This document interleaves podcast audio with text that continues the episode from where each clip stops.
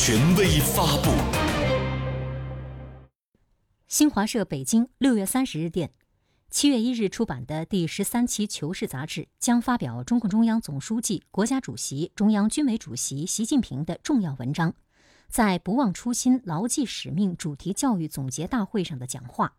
文章强调，我们党作为百年大党。要始终得到人民拥护和支持，书写中华民族千秋伟业，必须始终牢记初心和使命，坚决清除一切弱化党的先进性、损害党的纯洁性的因素，坚决割除一切滋生在党的机体上的毒瘤，坚决防范一切违背初心和使命、动摇党的根基的危险。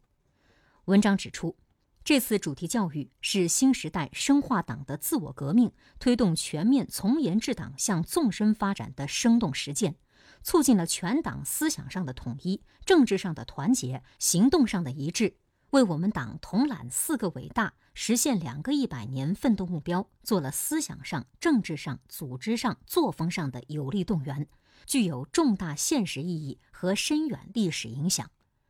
文章指出。这次主题教育总结历次党内集中教育经验，对新时代开展党内集中教育进行了新探索，积累了新经验。一是聚焦主题，紧扣主线；二是以上率下，示范带动；三是有机融合，一体推进；四是紧盯问题，精准整改；五是严督实导，内外用力；六是力戒虚功，务求实效。在充分肯定成绩的同时，也要清醒看到存在的问题，要善始善终、善作善成，把全面从严治党要求真正落到实处。文章指出，当今世界正经历百年未有之大变局，我国正处于实现中华民族伟大复兴关键时期，我们党正带领人民进行具有许多新的历史特点的伟大斗争。形势环境变化之快，改革发展稳定任务之重，矛盾风险挑战之多，对我们党治国理政考验之大，前所未有。文章指出，全党要以这次主题教育为新的起点，不断深化党的自我革命，持续推动全党不忘初心，牢记使命。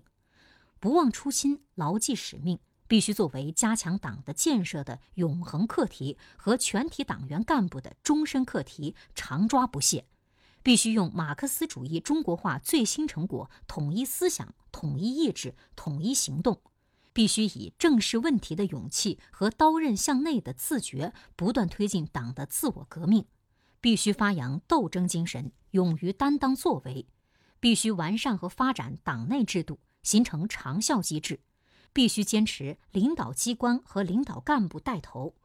文章强调，越是形势严峻复杂，越需要领导机关和领导干部保持定力，一往无前；